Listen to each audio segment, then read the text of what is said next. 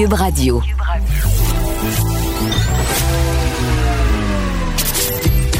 Caroline Saint-Hilaire. Caroline Saint-Hilaire. Un été pas comme les autres. Cube Radio. Cube Radio. Bonjour, euh, oui, Caroline Saint-Hilaire. Euh, vendredi 17 juillet, euh, ben, bon vendredi, bon vendredi. Je sais pas si vous êtes en préparation de vacances ou en préparation tout simplement de relaxation. moi, je je, je, je, je, je, suis tout croche ce matin. je, je vous raconterai pas mon matin parce que vous avez pas besoin de vivre ça. Mais il y a des matins comme ça, ça, ça part tout croche. Mais très contente d'être au micro parce que on a une belle émission et on va commencer ça tout de suite avec Varda Étienne. Le, commentaire de Varda Étienne, une vision pas comme les autres. On en parle, on en parle. Je pense qu'on n'a pas fini d'en parler parce que ça ne se termine pas, cette vague de dénonciation-là. Bonjour, Varda. Bon matin, Caroline. Écoute, là, je viens d'entendre que t'as pas un si bon matin que ça. Ah! te consoler. Tu, veux que je, tu veux que je t'en parle un peu? Non, pas vraiment. Ah, bravo, l'empathie. Ben, non, mais attends. Aucune empathie. Non, j'ai de l'empathie, mais pas pendant ma chronique. Ce que je peux te dire, c'est que... Appelle-moi vers midi. Donc, voilà. Alors, je t'invite, puisque ce sont... Euh, c'est les vacances de la construction qui débutent aujourd'hui, je t'invite à te louer ou t'acheter un VR, quitter l'Estrie et venir t'installer sagement avec ton conjoint dans ma cour à Brossard. T'en veux des vacances? En v'là.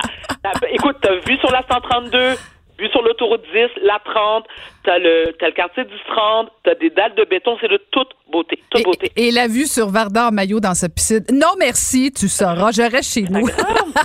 C'est ce que j'ai posté ce matin? Non, non, j'ai pas eu le temps, Varda. J'ai même, j'avais même pas d'électricité ce matin. Ah, pauvre, même pas de pâté. Pas de café, pas d'électricité, la misère, Varda.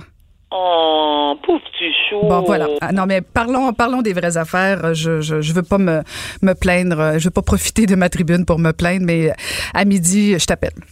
Il n'y a pas de souci. Mais c'est sûr que moi, j'aime bien débuter le week-end avec des bonnes nouvelles. Tu sais, que ça soit léger, agréable. Oui. Grillade de mojito. Mais, mais ce matin, c'est pas possible. Parce que, comme tu l'as mentionné, ça fait deux semaines qu'on en parle et là, je répète encore une fois depuis euh, l'histoire Marie-Pierre Morin et Safia Nolin. Là, c'est une déferlante. Ça n'arrête pas des dénonciations.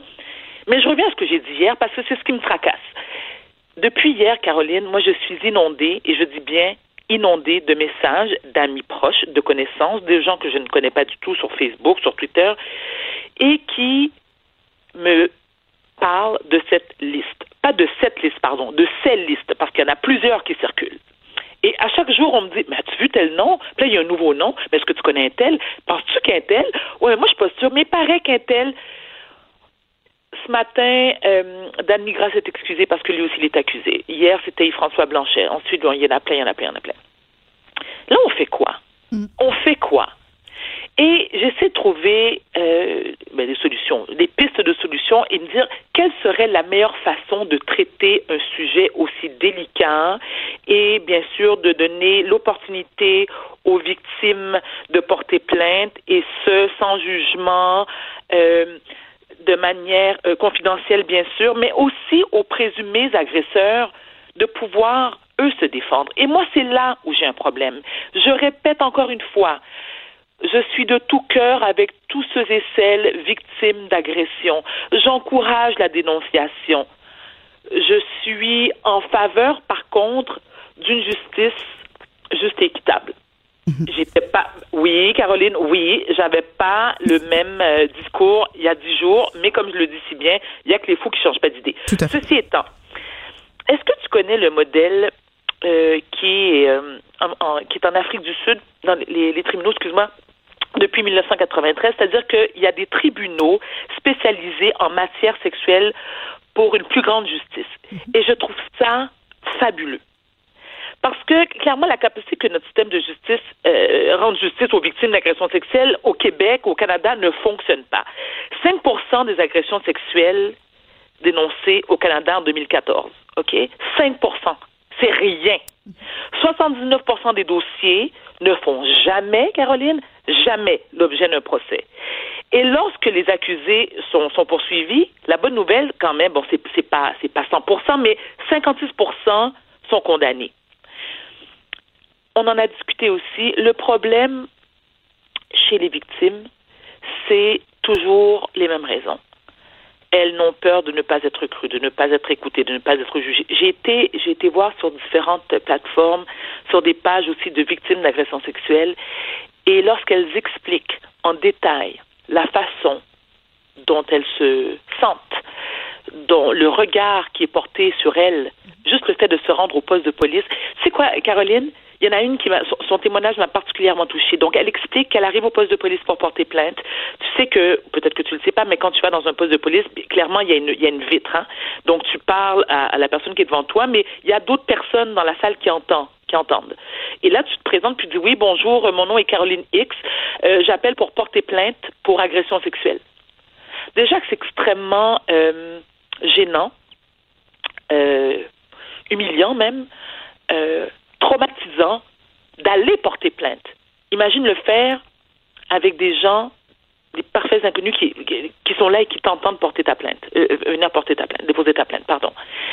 Et t'as la personne qui reçoit ta plainte qui fait oh, Oui, attends une minute, je vais vérifier qui c'est qui prend les plaintes. Est-ce que tu vois si tu prends les plaintes d'agression Non, non, non, je pense que c'est Gérard. Ben, demande. OK. Là, tu rentres. Tu viens déposer. Caroline, tu sais quoi? Je, vais te dire quelque chose que je n'ai que, que, que, que je pensais pas dire. J'en ai, parlé publiquement, mais je l'ai jamais fait au, euh, avec toi. Moi, je, je, suis victime, j'ai été victime d'agression sexuelle. Et c'est pour ça que de un, euh, j'avais 17 ans, j'en ai 47 aujourd'hui. 30 ans plus tard, euh, j'ai passé 26 ans en thérapie pour être capable d'en parler sans pleurer, euh, de mettre ça de côté. Euh, je te dis pas que je n'y pense pas, je n'y pense pas, mais j'y pense beaucoup moins. Donc c'est normal et je m'excuse auprès des auditeurs qui parfois trouvent que je m'emporte ou que je deviens très émotive lorsque je parle d'agression sexuelle. C'est normal et je, pense que ce droit-là me revient et je n'ai pas à le justifier. Ceci étant, c'est que c'est vrai que ça se passe comme ça. C'est vrai que tu arrives, au poste de police, puis que les gens disent, et, là, ils essaient, ils, essaient, de trouver quelle est la personne qui, euh, euh, qui est responsable de, des dossiers d'agression sexuelle. Et là, tu as tout, tout le processus qui est interminable et qui est douloureux physiquement, mentalement, moralement. Et écoute, tu veux mourir. À chaque fois que tu répètes ta version, tu as l'impression de resubir cette agression. C'est pénible. Ça demande beaucoup de courage. Ça demande beaucoup de force. Ça ça demande. Euh, euh, écoute, c'est quasiment surhumain. Mais, tu es allé, tu es allé en cours. J'ai été, oui. C'est ça? oui, mais, Caroline, oui, oui, oui, j'ai été en cours, c'est vrai, j'ai été en cours, euh, mais c'est pas tout le monde. C'est ça, c'est parce que on, demande aux victimes, on, on les encourage aussi, mais on critique plutôt les victimes qui, elles, ne vont pas porter tête à la police. Ben, et les gens disent, ben, donc. Non, non, non. En fait, il y a deux choses. Moi, je pense. pas de toi, Caroline. Non, non, mais ce que je veux dire, c'est qu'il y a deux choses. Et je, je pense que tout le monde est d'accord pour dire qu'il y a quelque chose qui fonctionne pas dans le système judiciaire. Et moi, je suis déçue de la réponse du gouvernement dans ce dossier-là. Ça, c'est une chose. Je pense que tout le monde comprend qu'il y a un ras-le-bol chez les victimes parce que ce que tu viens d'expliquer, de toute évidence, ça fonctionne pas. Elles sont pas entendues, elles sont pas écoutées et ça fonctionne pas. Mais cela étant dit, moi, je nuancerais. Il y a, il y a, il y a il y a, plein de choses là, dans ces listes dont tu parles et et, et, et, moi, je fais des nuances quand on sort publiquement. Euh, puis je dis pas que c'est facile. Je dis pas du tout que c'est facile. Euh, si Varda Étienne dit telle personne m'a agressé, là, moi, je suis ailleurs. Mais si Varda Étienne dit telle personne m'a agressé, mais elle sort anonyme, elle détruit des carrières et là, ah. là, je trouve que ça devient dangereux, même si c'est peut-être tout à fait vrai ce que tu aurais dit de façon anonyme. Là, là, je, trouve que c'est du n'importe quoi.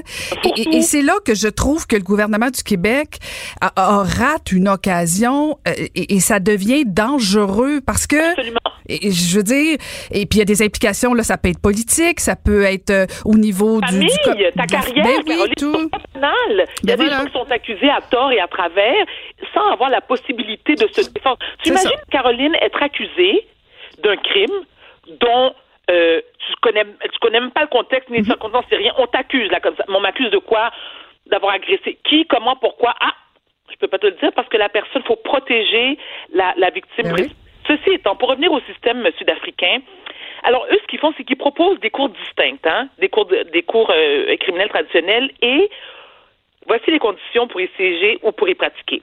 Alors, des juges et des procureurs doivent avoir un intérêt particulier pour ce genre de dossier, parfaitement d'accord, avoir de l'expérience en la matière et suivre des formations de manière continue en droit criminel, mais également sur la dynamique et les effets de la violence sexuelle.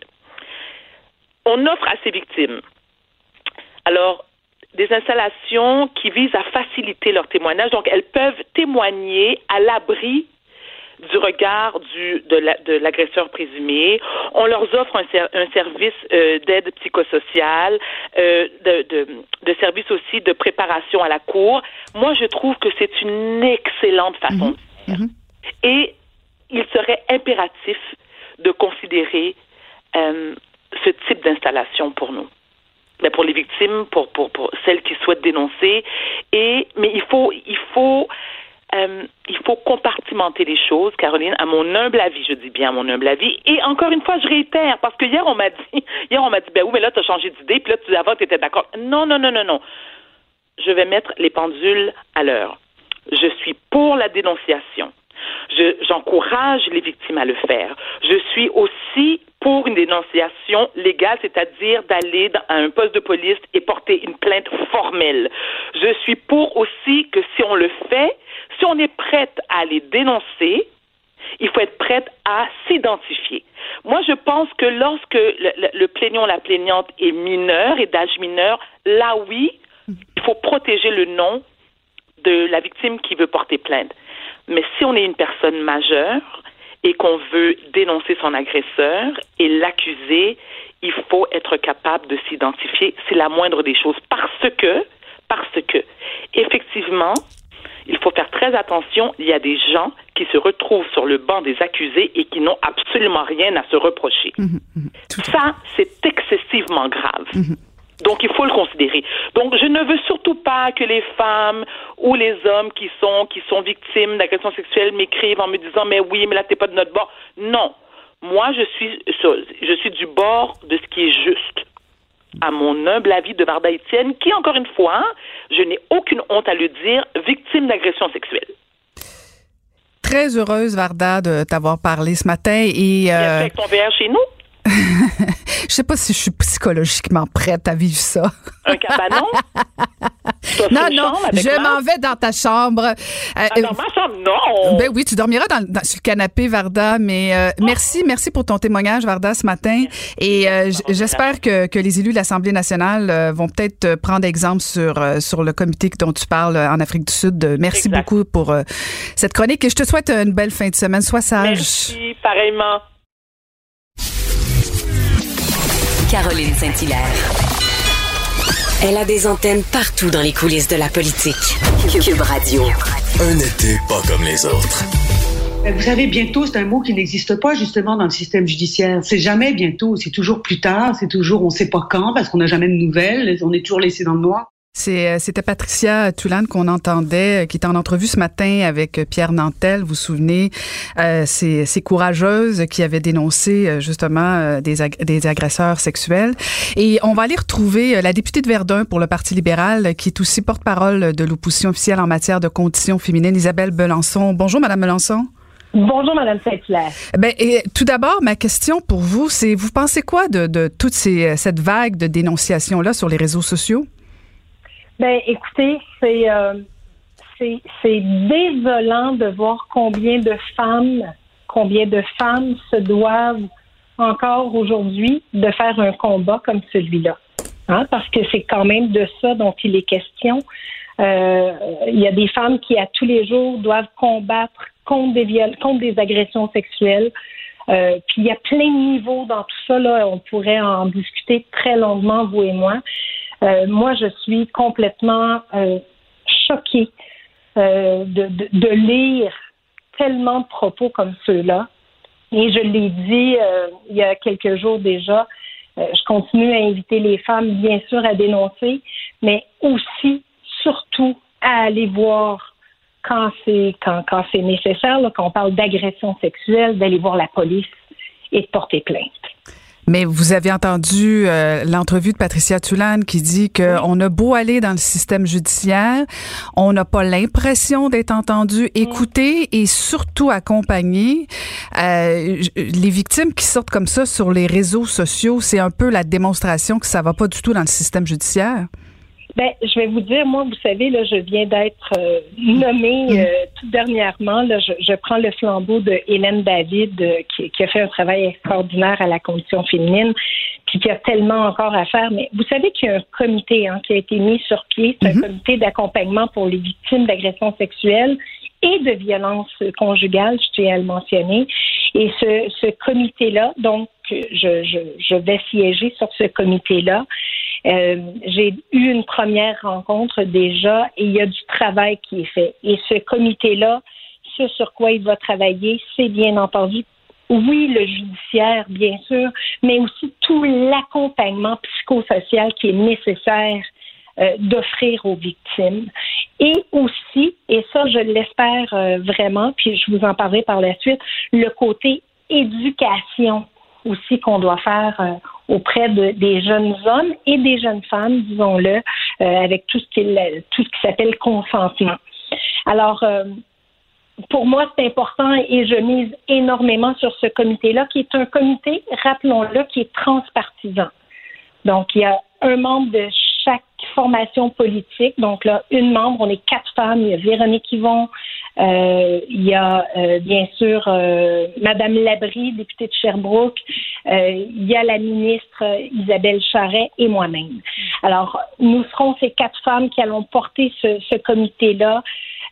puis qui, qui, allons déposer quelque chose dans les dans les prochaines semaines. Il faut que ça aille vite parce que on est dans la troisième vague. Hein. Mhm. Euh, il faut se le rappeler. Et pour moi, c'est quelque chose qui, est important. Je, je, je serai porte-parole. Je vais donc porter la parole euh, des victimes, euh, des femmes, mais aussi des, des, je vais le dire comme ça, des hommes aussi qui ont envie de dénoncer aussi leur, leur père. Hein? Il y a des hommes qui, qui entendent et qui voient des choses au quotidien. Et j'invite aussi ces hommes-là à se lever. Mais Madame Melançon, euh, je pense que tout le monde comprend et veut aider les victimes. Moi, je pense que ça, il y a, y, a, y a, consensus là-dessus. Ce qui m'interpelle au plus haut point, c'est de, je sens beaucoup de laxisme, puis je, je vais vous inclure vous, mais je, tous les législateurs à l'Assemblée nationale, comment se fait-il qu'à tous les jours, on sort des, des, des, des cas, euh, des, des victimes qui pointent des agresseurs, des victimes qui sortent aussi de façon anonyme euh, vous n'êtes pas sans savoir que ça brise des vies, ça. Et, comment se fait-il qu'il y a personne à Québec qui dit, wow, un instant, là, c'est pas le Far West au Québec. Oui, on entend le cri du cœur, mais non, ça va pas continuer. Très contente d'entendre que, le comité va siéger encore quelques semaines, quelques mois. Mais, mais là, est-ce qu'à tous les jours, il y a des noms qui vont sortir comme ça? Et euh, pendant ce temps-là, ben, il n'y a, pas de son, pas d'image à Québec? Euh, ben moi, j'ai toujours dit qu'on était dans un état de droit. Hein? Euh, puis dans un état de droit, on est innocent jusqu'à preuve du contraire, puis qu'actuellement, c'est sûr qu'il y a des gens euh, qui se font directement euh, pointer du doigt puis qui sont pas là pour pouvoir ni se défendre ni parce que on est sur le tribunal tribunal populaire. Hein. Mm-hmm. il faut rester extrêmement prudent et prudente dans, dans tout ça. Puis moi, je, je l'ai toujours vu. Puis c'est pour ça que je dis, lorsqu'il est question d'agression sexuelle, lorsqu'il est question, j'invite les filles à aller voir les policiers, à déposer une plainte. Puis je continue à le dire, là, il y a du travail qui se fait en parallèle, mais on doit pouvoir mieux accompagner les femmes. Et je pense qu'actuellement, c'est un cri. Euh, c'est un cri du cœur hein, que certaines font, euh, qui, qui, euh, il y a une écœurantite aiguë, je vais le dire comme ça actuellement, là, qui se vit euh, dans, cette troisième vague-là où les femmes disent ben c'est parce que ça n'a pas bougé ou c'est parce que ça va être tellement long puis j'ai tellement pas les énergies de certaines courageuses. Vous parliez de Patricia Tulane tout à l'heure qui ont osé, qui ont voulu aller, mais qui savent à quel point le chemin va être difficile à parcourir. Donc, c'est pour ça que je vous dis, moi, je mets énormément d'efforts et d'énergie et je vais y mettre tout mon cœur sur ce comité-là parce que il doit y avoir des changements dans notre structure juridique, certes, mais dans la structure complète d'accompagnement des victimes pour éviter justement que les femmes ne, ne, ne croient plus au système puis aillent sur des réseaux sociaux pour dénoncer. Mais vous êtes en politique, Madame Melançon. Imaginez un instant euh, qu'un un de vos collègues se fasse euh, dénoncer par une personne anonyme. Vous savez très bien qu'en politique, il n'y a pas de pardon. La perception euh, est, est, est, hein, et, et c'est pas, pas évident. Mais en même temps, quand le premier ministre du Québec dit, ben, euh, il comprend les victimes et, vous dites aussi la même chose, tout le monde dit, ben oui, on comprend les victimes d'aller sur les réseaux sociaux. Mais quand c'est fait de façon anonyme, je suis désolée, il y a des vies qui, sont démolies, là, et, la vérité semble automatiquement du côté des victimes.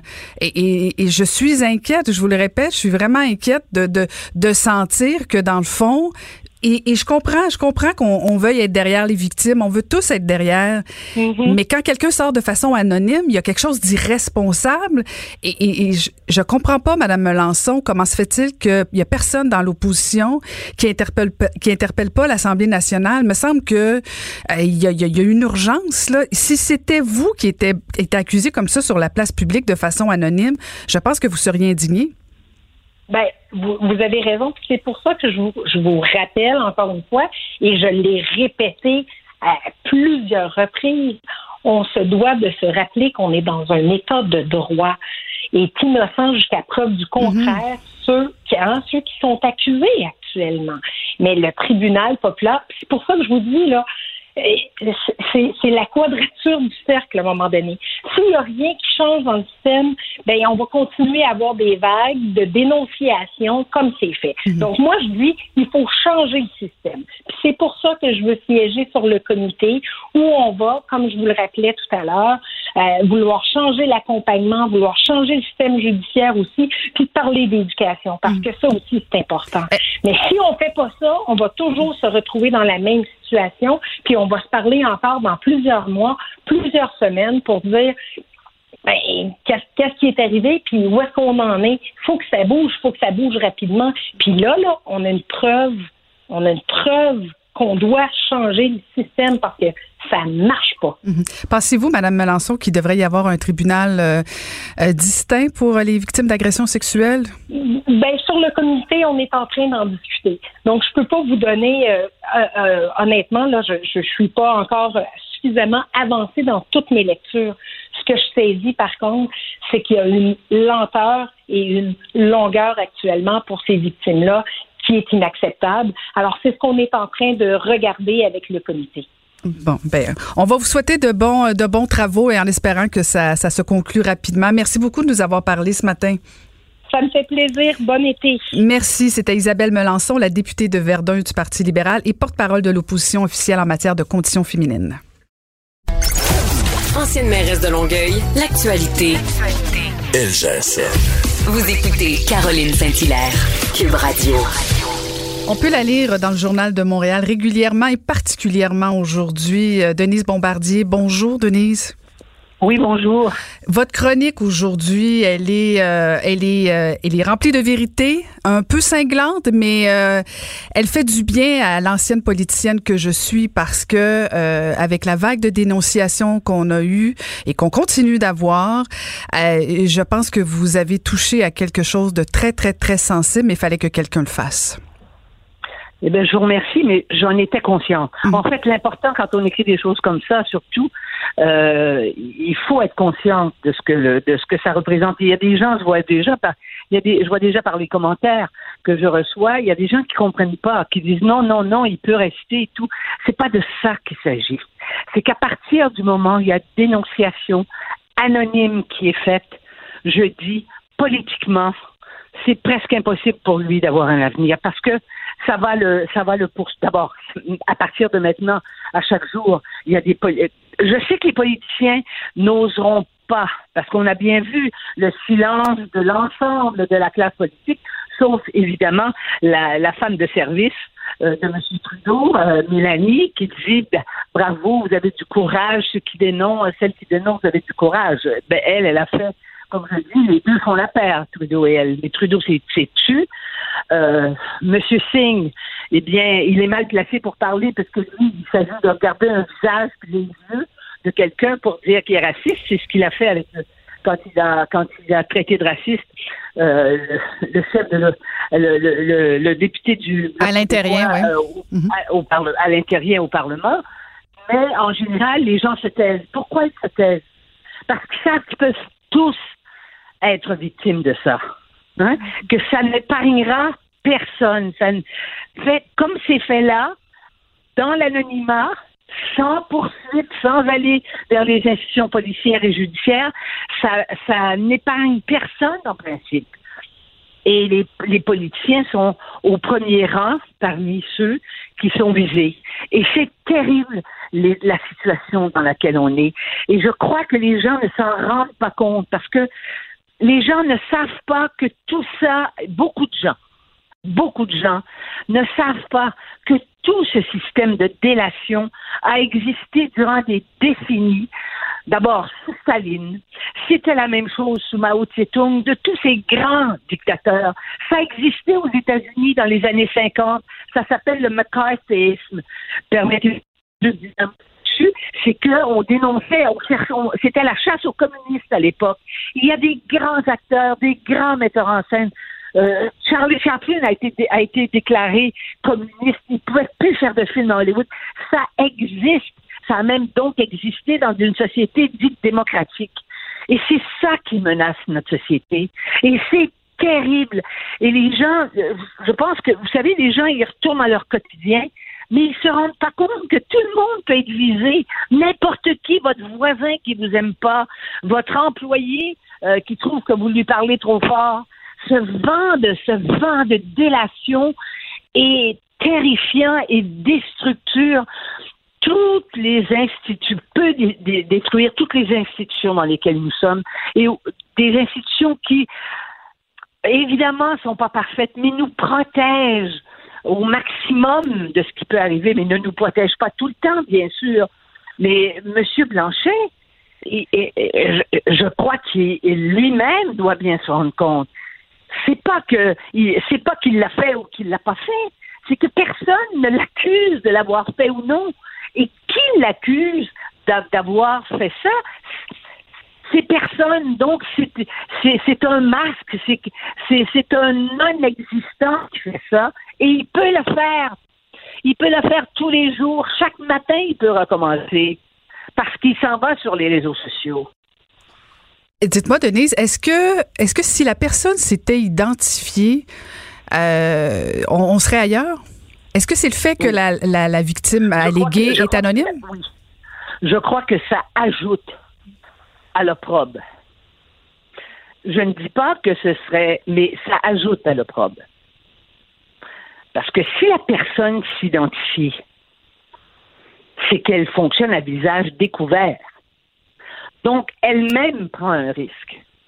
Mais la personne qui dit son nom, mais qui ne veut pas aller devant les autorités compétentes, elle a d'une certaine façon rien à rien à rien à, perdre dans la mesure où elle se présente comme une victime. Parce que la victimisation, c'est recommandé de nos jours. D'ailleurs, je voulais juste, je voudrais juste vous dire que demain, je fais un papier sur Madame Bondil et je, je, parle de Madame Bondil et de Marie-Pierre euh, Morin. Parce que les gens s'acharne sur, sur, les, sur, sur les victimes. Et le mouvement féministe radical a besoin que les femmes restent victimes pour mener les combats qu'elles mènent contre les hommes. Personnellement, je crois ça, puis j'ai, j'ai l'expérience de ma vie et jamais, jamais je n'ai été femme victime. J'aurais pu, par, par, mon éducation, j'aurais pu, par ma culture familiale, je ne l'ai pas été mais j'ai tout entendu. J'ai été traitée de tous les noms. Mais je suis là pour vous parler aujourd'hui. Je dis ce que d'autres n'osent pas dire. Je l'ai fait toute ma vie et vous voyez bien qu'on n'en meurt pas. Au contraire, les gens me disent, mais comment ça se fait que vous avez tant d'énergie? Mais parce que je peux être libre. Il n'y a rien de plus exaltant. Ben, l'amour. Mais l'amour sans la liberté, de toute façon, c'est pas l'amour. C'est sûr que l'amour, ça nous rend euh, ça nous exalte. Mais le sentiment de liberté, de pouvoir dire les choses et les nommer. Et c'est ça qu'il faut, c'est ça qu'il faut enseigner aux filles. C'est pas de se laisser faire, puis qu'après coup, 20 ans après, sauf dans les cas de quand on parle des enfants, des choses comme ça, de pédophilie. Mais, mais là, dans le cas qui nous occupe, je vous assure, qui veut aller en politique? Et comme j'ai écrit euh, ce matin, je crois, il y a des centaines moi, je pense qu'il y a des centaines de milliers d'hommes qui, dans la vie, ont, ont, ont voulu embrasser une femme sans qu'elle veuille et des choses comme ça. Quant à moi, ça, ce n'est pas une agression sexuelle. Voyez-vous? C'est simplement parce que se faire embrasser un peu de force, ben, t'as de la force toi aussi, à moins que ça soit vraiment d'une violence. Là, mais dans le cas de figure, mais on ne peut pas dire que tout, tout, tout toucher d'un homme sur soi qu'on n'a pas vu venir, ça s'appelle une agression sexuelle. Et par le code criminel, écoutez, c'est au même, c'est comme le viol. Parce que tout est compris dans le mot agression sexuelle. Le viol est un homme qui vous flatte un peu et qui commence à descendre un peu en bas de votre omoplate ou qui essaie de s'avancer un peu vers le en avant. Alors, on, vit dans un monde de fous. Je vais vous dire, on vit dans un monde où les gens sont perturbés. Et ça se voit, ça, c'est, ces, ces, ces dénonciations-là viennent de gens perturbés, de gens qui ont des douleurs, J'en conviens. Et il y en a beaucoup qui ont été vraiment exploités. Mais la douleur, même la plus intense, ne justifie pas qu'on éclabousse les autres de sa, douleur. Il faut avoir, et moi j'ai pas eu une enfance facile, il faut avoir, mais ça n'a rien à voir avec ce, ce, genre de douleur, mais quand même, il faut avoir la dignité de sa souffrance. Il ne faut pas que la terre entière euh, soit là pour les faire payer de votre propre douleur. Mais Denise, vous parliez de, de liberté. Euh, ce que j'entends de, de, certaines victimes qui, plusieurs s'affichent, donnent leur nom, euh, elles ont envie justement de libérer leurs paroles, libérer leur douleur. Et, et quand je vois qu'elles dénoncent leur agresseur sur la place publique et que le premier ministre du Québec dit ben, qu'il les encourage à dénoncer, je me dis qu'elles ont la bénédiction du premier ministre de faire ça sur les réseaux sociaux. Vous savez très bien ce que j'en pense de la déclaration du premier ministre, vous pouvez l'imaginer. Ben, j'aimerais bien l'entendre. Je pense que, et Dieu sait que j'accorde beaucoup de qualité à notre premier ministre. Hein? Et encore, il a l'appui d'une majorité des gens et personne, il n'y a pas un homme politique en Occident qui a l'appui qu'il a de son peuple.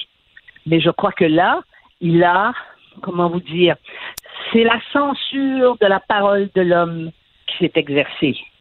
Mm c'est qu'un homme, euh, il s'est cru obligé de le dire politiquement. C'est une décision politique qu'il a prise, mais c'est pas, je ne peux pas croire que tel qu'il est, parce que c'est un, un, homme d'un peu d'une autre époque, je dirais. Hein, c'est pas, euh, il croit à ça, ça, il croit à un certain nombre de valeurs, mais là, il n'ose pas dire.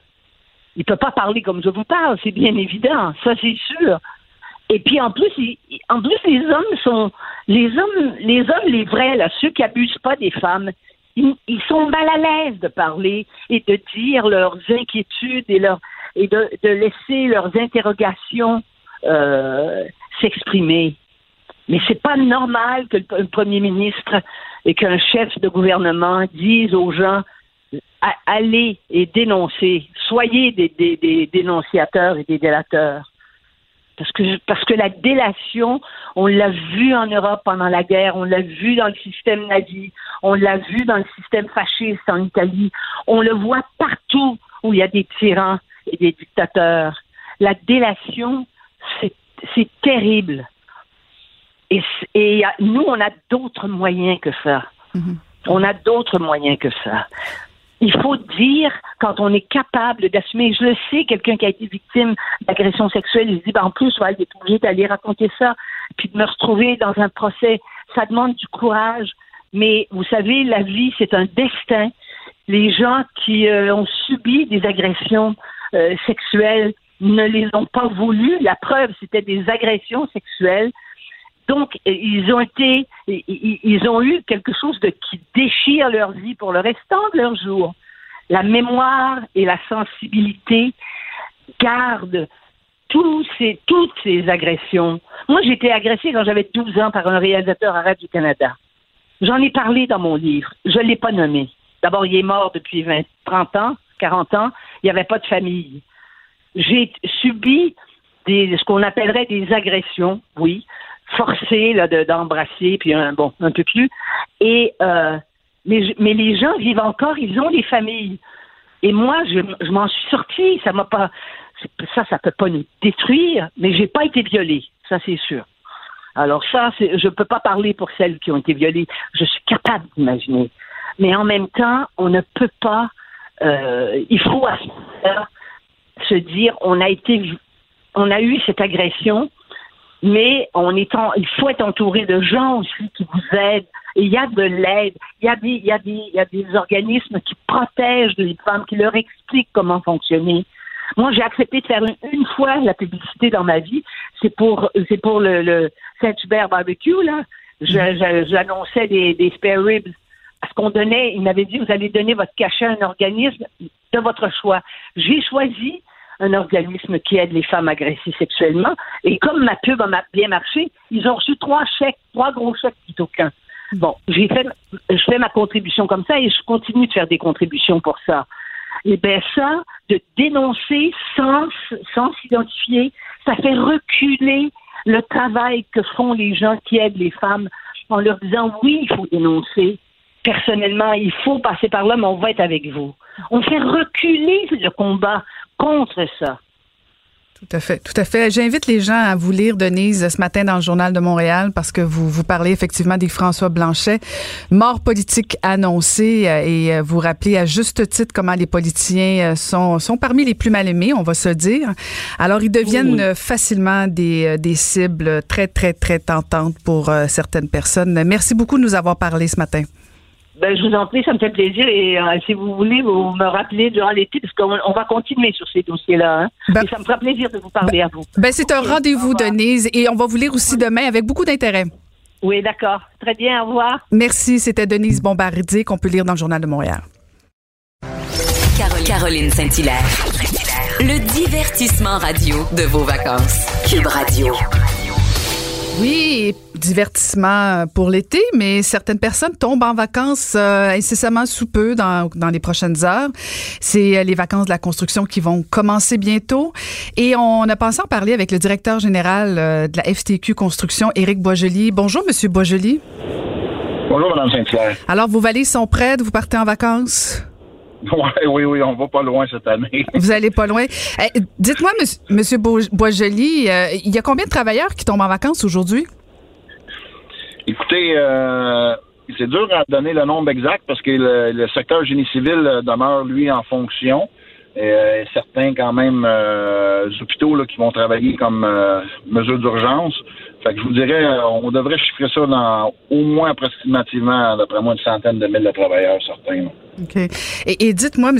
Boisjoli, est-ce que c'est encore pertinent d'avoir des vacances de construction deux semaines comme ça, à date fixe, à chaque année? Ben écoutez, je pense que oui, parce que euh, on a fait un sondage là, là quelques mois, parce qu'on a eu des discussions avec l'industrie, incluant le ministre du Travail, concernant la possibilité de reporter les vacances de construction suite au confinement. Euh, à cause du fameux virus, le COVID-19. Euh, les gens, nos travailleurs euh, qu'on a sondés, ben, ils étaient unanimes à conserver les vacances de la construction parce que le confinement n'a pas été des vacances. Hein. Les gens n'ont pas pu aller visiter leur famille, puis euh, c'était pas évident non plus les déplacements et ainsi de suite. Puis euh, incluant les, associations patronales, il y a certaines associations patronales qui ont sondé aussi les entrepreneurs, puis c'était unanime. Là. Même les entrepreneurs tenaient à prendre les deux semaines d'été dans l'industrie de la construction. Ben, ben, Monsieur Bogelli, si vous me faites un sondage à savoir si je veux des vacances, la réponse est facile. Là. ouais, mais c'était pas euh, le sondage n'était pas si simple que ça. Là. C'était, euh, c'était, c'était d'autres choses. Là, mais non, les gens. oui, mais c'est sûr euh, que tout le monde veut des vacances. Ouais, mais ce que je veux dire, c'est que on arrive de, de, trois mois de confinement, tout est au ralenti, ça va pas bien au niveau économique. Il y a plusieurs chantiers qui ont, qui ont, qui ont ralenti aussi. Est-ce que, est-ce que ça aurait pas été une bonne idée de dire, ben là, cette année, on, va reporter ça, euh, de faire un sondage auprès de vos membres, je comprends bien, là, mais je veux dire, moi, si, quelqu'un me demande si je veux deux semaines de vacances payées, ben je vais vous dire oui. Mais est-ce que ça aurait pas été ben, responsable de, de, de, dire, ben pas cette année? C'est la, la, démocratie, hein. On fait un sondage chez les membres. On est un syndicat, on représente les travailleurs. On est la voix des travailleurs. Puis euh, vous dites que l'industrie était sur la pause pendant trois mois. Euh, le secteur résidentiel, il était arrêté environ quatre semaines. Puis le restant des, des autres secteurs a décollé deux semaines après. Fait que les gens, au maximum, ils ont été arrêtés dans l'industrie, c'est six semaines. Fait que c'est pas quand même euh, c'est pas quand même trois mois. Là. Mm-hmm. Puis je pense que les gens, avec les, les vagues de chaleur qu'on a eues, les travailleurs de l'industrie de la construction, mais je pense qu'ils ont besoin, aux autres aussi, d'aller se reposer. Puis les statistiques en santé et sécurité au travail nous démontrent aussi que les gens les deux périodes estivales, ben, ils sont favorables justement à prendre une pause puis d'éliminer des sources euh, d'accidents de travail. Puis comment ça s'est passé le retour euh, sur le chantier après la pandémie pour vos travailleurs? Ça s'est quand même bien déroulé. On a une très bonne coopération de la part de la CNESST, aussi des entrepreneurs. Certains entrepreneurs récalcitrants qui, est, qui a toujours fallu aller sur les chantiers visiter, euh, à, demander de l'aide de la CNESST pour intervenir. Mais je vous dirais là que dans l'ensemble, la majorité des chantiers des entrepreneurs se sont conformés, ainsi que les salariés, aux mesures euh, de distanciation sociale ou, de, ou, des mesures sanitaires aussi. Hmm. Et, là, selon vous, donc, il n'y a, pas de ralentissement parce que, bon, vous vous rappelez que quand même le secteur de la construction est reparti un petit peu plus vite que les autres secteurs. Euh, mais euh, est-ce que c'est reparti à la même vitesse ou c'est quand même un peu au ralenti, là? Parce que j'imagine que les mesures sanitaires. Euh, non, c'est reparti à la même vitesse. Puis euh, je vous dirais même qu'il y a des chantiers qui ont fait quand même beaucoup de surtemps. Euh, on sonde des travailleurs, là, puis qu'il y en a qui ont récupéré. Il y a des chantiers qui ont eu des pertes. Il y a des chantiers qui ont récupéré le temps perdu, dépendamment de, la procédure du chantier, des méthodes de travail. Mais je vous dirais que dans l'ensemble, là, euh, les heures sont quand même assez bien récupérées. Puis là, à quelques heures euh, du déclenchement, le grand signal euh, où le Québec entier s'arrête, parce que bon, c'est les, les, vacances de la construction, mais il y en a plein d'autres qui prennent en même temps des vacances parce que souvent les personnes ont des conjoints, conjointes, donc tout, presque tout s'arrête pour les deux prochaines semaines au Québec. Avez-vous quelques recommandations à faire à vos membres à quelques heures du début de ces vacances-là? Oui, c'est sûr. La prudence, hein, euh, c'est sur les routes, là, on, l'énumère, on le dit à toutes les années. Euh, euh, les vacances de construction, c'est quand même un, deux semaines mortelles sur les réseaux routiers. Puis aussi de s'assurer de respecter ce que la santé publique dit pour le port du masque dans les endroits publics à partir de demain qu'on dit la distanciation sociale, se laver les mains, c'est ce qu'on dit pour justement pas retomber dans un confinement là, à l'automne. C'est ce qu'on demande à tout le monde. Bien, merci beaucoup de nous avoir parlé. On vous souhaite euh, bonnes vacances en espérant que tout le monde va revenir en pleine forme dans les deux, dans deux semaines. Merci beaucoup. Merci beaucoup. C'était Éric Boisjoli, le directeur général de la FTQ Construction. Caroline Saint-Hilaire. Pas d'enveloppe brune, pas de lobbying. Juste la vraie bonne radio, dans les règles de l'art. Cube Radio. Le, commentaire de Mathieu Boccoté, dépensé pas comme les autres. Oui, on va retrouver euh, l'essayiste, sociologue et chroniqueur au Journal de Montréal, Mathieu Bocoté. Bonjour Mathieu. Bonjour. tu as vu donc euh, la nouvelle euh, comme quoi le Conseil scolaire public anglais de Toronto en Ontario envisage de supprimer dès, dès l'automne les programmes d'immersion française aux primaires, faute d'enseignants, semble-t-il. Et là, ça te fait réagir, toi, aujourd'hui, j'imagine? Oui, ben c'est en fait c'est ce qui est révélateur dans là, la controverse de prix, puis là le conseil dit on va essayer de faire quelque chose finalement, donc on va chercher à sauver euh, sauver la face après, euh, après ce qui est vu comme une offense contre les francophones. Mais moi ce que je trouve intéressant là-dedans, c'est c'est ce que ça nous dit sur le rapport du Canada anglais au français. C'est-à-dire le Canada officiellement est un pays avec deux langues officielles, mais dans les faits c'est un pays bilingue de langue anglaise. Et depuis une cinquantaine d'années, euh, sous la pression du nationalisme québécois, la peur du nationalisme québécois et inversement cette euh, bande de francophones qui voulaient euh, qui avait ce fantasme de créer un grand pays bilingue à la Trudeau, disons ça comme ça, le Canada avait fait des concessions aux Français. Une partie de ses élites, une partie certaine génération a même voulu y voir un facteur de progrès. Bon, Mais euh, ce qu'oublient euh, ceux qui négligent l'histoire, c'est que les tendances lourdes d'un pays finissent toujours par prédominer. Et le Canada est un pays profondément anglophone qui traite le français de plus en plus comme euh, une forme de, langue de trop. on le voit. Et, dès qu'une situation se présente, dès qu'il manque de ressources, dès que les moyens manquent d'une manière ou de l'autre, le premier réflexe, qu'est-ce qui est de trop à couper, qu'est-ce de quoi on peut se débarrasser en fait sans que ça ne soit gênant, c'est du français. On le voit dans les services publics, on le voit dans les aéroports quand on a le plaisir ou, ou à tout le moins l'occasion de, de se promener au Canada anglais. On le voit aussi dans le système scolaire où manifestement le français n'est plus vu comme la langue des opportunités, c'est davantage une forme de caillou, c'est le reste d'une autre époque, c'est un privilège insensé accordé à une langue vaincue euh, et plus encore vaincue et que l'on se permet de maîtriser parce que n'oublions jamais que euh, si le Canada condamne tous les racismes, il autorise néanmoins une forme d'aversion collective explicite, c'est contre le Québec et contre le, Québec français plus particulièrement. Donc on le voit, le l'occasion s'est présentée, qu'est-ce qu'on fait? Eh bien, on liquide le français, tout simplement. Euh, c'est presque un réflexe qui se révèle à travers ça, et ça nous en dit beaucoup sur l'imaginaire canadien-anglais et sur le rapport du Canada anglais à la langue française, qui n'est plus accepté, encore moins célébré, qui est pour l'instant toléré avant demain d'être sacrifié. Mais c'est un combat, un sujet redondant, Mathieu, parce que, je veux dire, c'est pas la première fois. Dès qu'on manque d'argent, euh, c'est les services qu'on coupe, c'est les services aux francophones. Là, on menace euh, effectivement de couper les cours de français sous prétexte euh, qu'on manque d'enseignants. Et, ce qui est fascinant dans tout ça, c'est le silence euh, du gouvernement fédéral parce que bon, qu'une organisation soit en manque de ressources, c'est une chose, mais que ni le premier ministre de l'Ontario et ni le premier ministre canadien dénoncent ça, c'est ça qui, est révélateur. Oui, bien évidemment, c'est qu'il y a à travers ça, c'est que ça nous en dit beaucoup sur sur la réalité de ce pays. Le, Canada est un pays fondamentalement euh, sur le plan politique, je ne parle pas des Canadiens par un, mais sur le plan politique, c'est un pays fondamentalement hypocrite dans son rapport aux Français. Euh, il, euh, il laisse croire qu'il le respecte, il laisse croire qu'il a sa place, mais dans les faits, c'est une langue de plus en plus d'apparat. ce n'est plus une langue de pouvoir. ce l'est au Québec, évidemment, puis encore là, elle perd du terrain. Et, ce qu'on doit voir à travers tout ça, puis tu as tout à fait raison de dire que c'est redondant, mais il y a deux choses là-dedans c'est que notre existence comme peuple en Amérique, le peuple québécois lui-même, est en tant que tel un défi posé à la réalité de ce continent. Je comprends que les questions nationales lassent les, nouvelles générations quelquefois, parce qu'ils pourraient dire, ouais, ça, on pourrait pas aller de soi, on pourrait pas parler d'autre chose. mais le fait même de maintenir une petite nation de langue et de culture française en Amérique, c'est un défi qui se pose à chaque génération. Ensuite, il y a la situation très particulière des francophones hors Québec.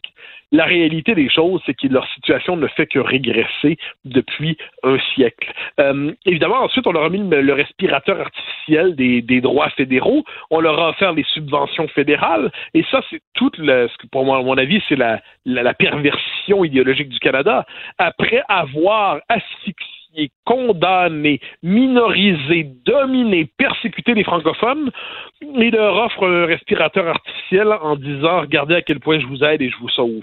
Et une partie des francophones hors Québec ont intériorisé ce logiciel et on le voit euh, souvent, euh, développe même un rapport d'hostilité au Québec, euh, comme si le Québec était une forme de puissance impériale et conquérante qui méprisait les francophones hors Québec. Mais il ne s'agit pas de les mépriser, loin de là. On, on peut être parfaitement solidaire de leur situation tout en ne se montrant pas optimiste quant à leur réalité. Dire, moi, j'espère que les francophones hors Québec vont se maintenir. Euh, ce sont les traces d'un peuple fondateur, mais la réalité des choses, c'est qu'au Canada, d'une génération à l'autre, les francophones perdent du terrain et il va en aller ainsi jusqu'à leur disparition. Euh, ils peuvent se faire des accroire ensuite. L'avenir du français en Amérique ne se joue pas à Toronto, à Moose Jaw, à Winnipeg, à Saint-Boniface ou à Maillardville ou dans le nord de l'Alberta. Ça se joue au Québec. Ce qui ne veut pas dire qu'on ne doit pas les soutenir, mais on doit avoir le sens de la réalité, une certaine lucidité.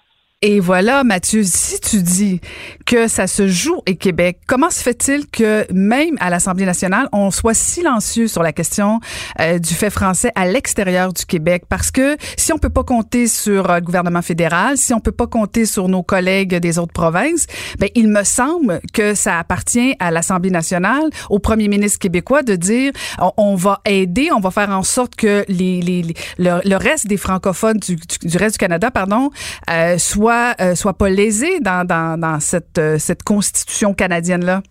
Ben, il y en a deux là-dedans qui le savaient. Hein. Bernard Landry a toujours été très attentif à ça. oui, mais je te parle d'aujourd'hui, là. Je te parle d'aujourd'hui. Ce que je veux dire, c'est que les deux partis, le PQ, il y avait Landry qui pensait à ça souvent. Benoît Pelletier, qui n'était pas premier ministre, mais Benoît Pelletier pensait aux francophones hors Québec. Or, ce qu'on voit aujourd'hui, c'est que les, cette question échappe à la conscience collective, je crois. Euh, et, et, je pense que le gouvernement du Québec devrait, dans sa politique internationale, avoir une politique explicite. Elle existe déjà à certains égards, mais elle n'est pas, euh, n'a pas toute la place qu'elle mérite. Une politique explicite de soutien aux communautés francophones en Amérique. On ne peut pas laisser au gouvernement fédéral la responsabilité des francophones hors Québec. Le gouvernement du Québec devrait avoir cette politique de soutien explicite de la diaspora québécoise, ou pourrait dire la diaspora canadienne-française. Et le gouvernement du Québec a cette responsabilité-là, je crois, en Amérique. Euh, le Québec est l'expression politique du fait français en Amérique, mais il a la responsabilité de soutenir les francophones partout là où ils se trouvent. Puis n'oublions jamais, gardons à l'esprit la chose suivante.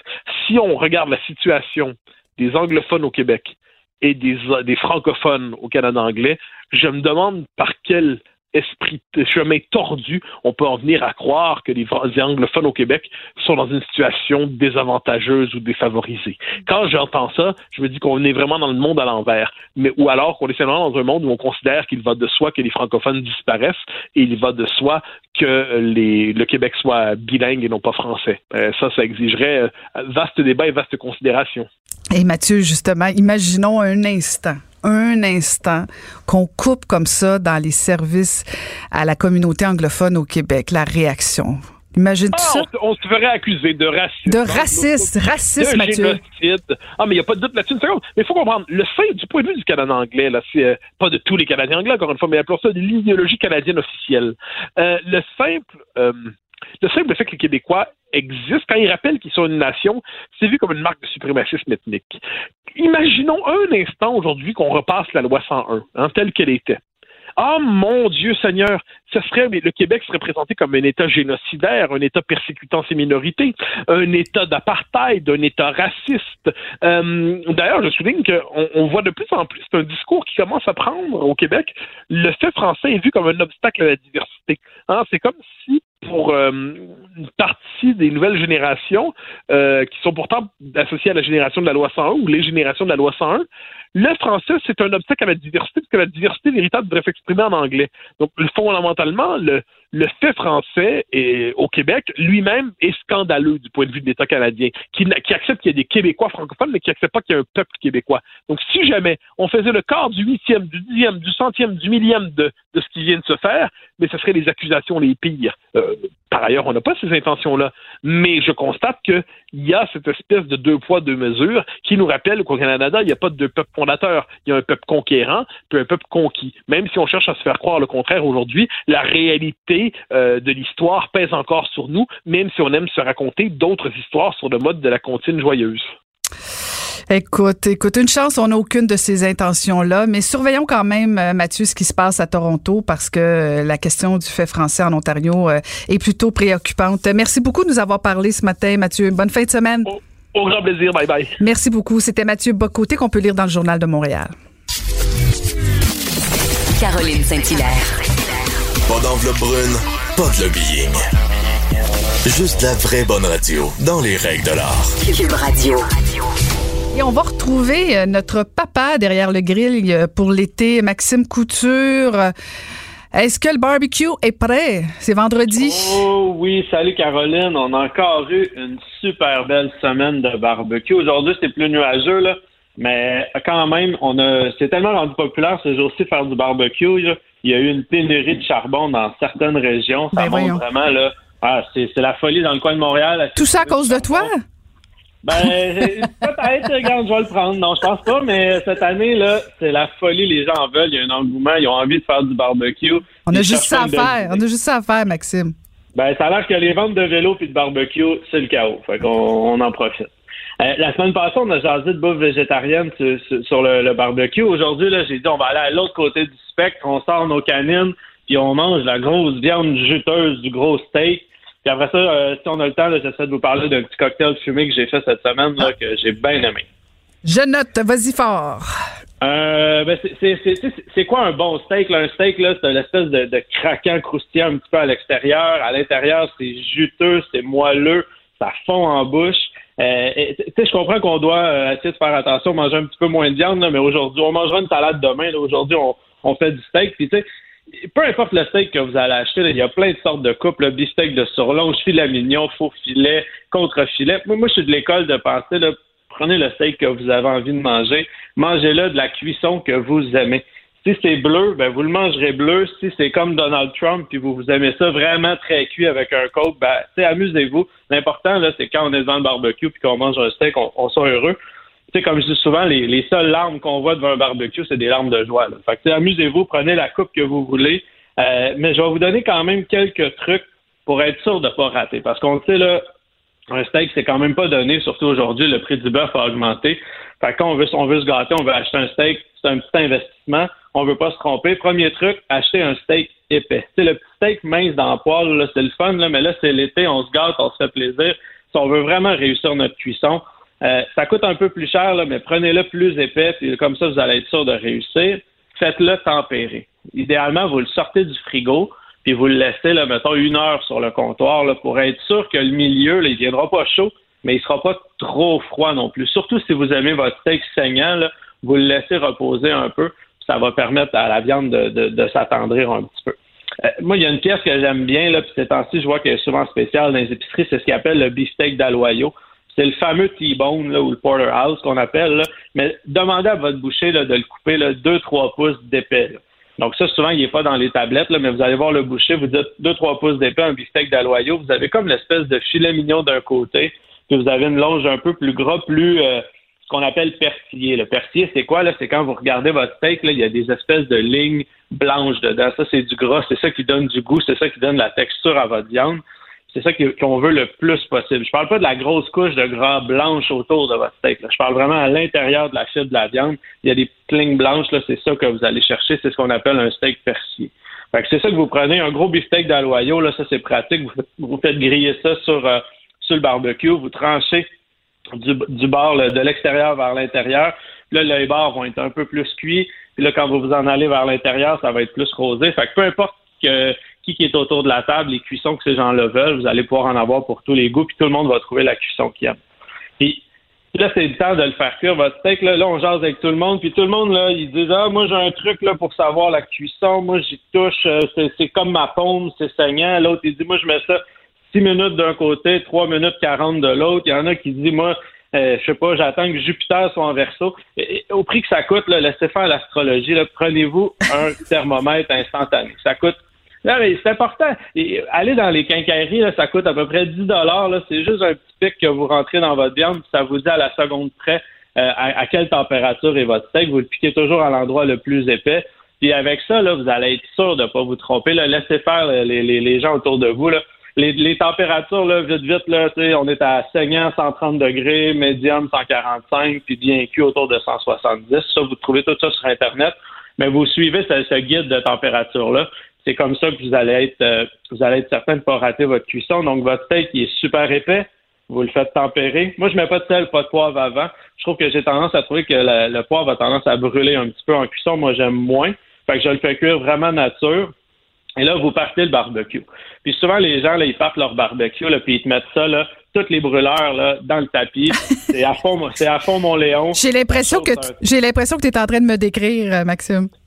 Ah, je sais pas, je sais pas. Je nommerai personne aujourd'hui, mais on part notre barbecue, mais vous le faites pas chauffer au max à la grandeur. Créez-vous deux zones. Il y a une zone, par exemple, à gauche, où là, vous allez le mettre au maximum, puissance maximum, puis de l'autre côté, vous le laissez éteint ou vraiment très bas. Ça, c'est votre zone, là. C'est ce qu'on appelle en, barbecue, vous avez une cuisson directe, donc directement au-dessus des brûleurs ou au-dessus de votre charbon. C'est là que vous allez faire saisir votre viande. Mais si vous avez trop de chaleur, le temps que votre steak soit cuit à, l'intérieur, à la température voulue, votre extérieur risque de brûler. Donc, c'est là que vous allez utiliser ce qu'on appelle la zone indirecte. C'est là que votre barbecue, c'est une zone de sécurité aussi. Des fois, on fait cuire des affaires, puis là, hop, on réalise que c'est un peu trop chaud. Mais vous avez toujours votre zone de sécurité. Donc, c'est là où les brûleurs vont être éteints ou très bas, ou c'est là qu'il n'y aura pas de charbon dans votre, dans votre, euh, dans votre barbecue au charbon.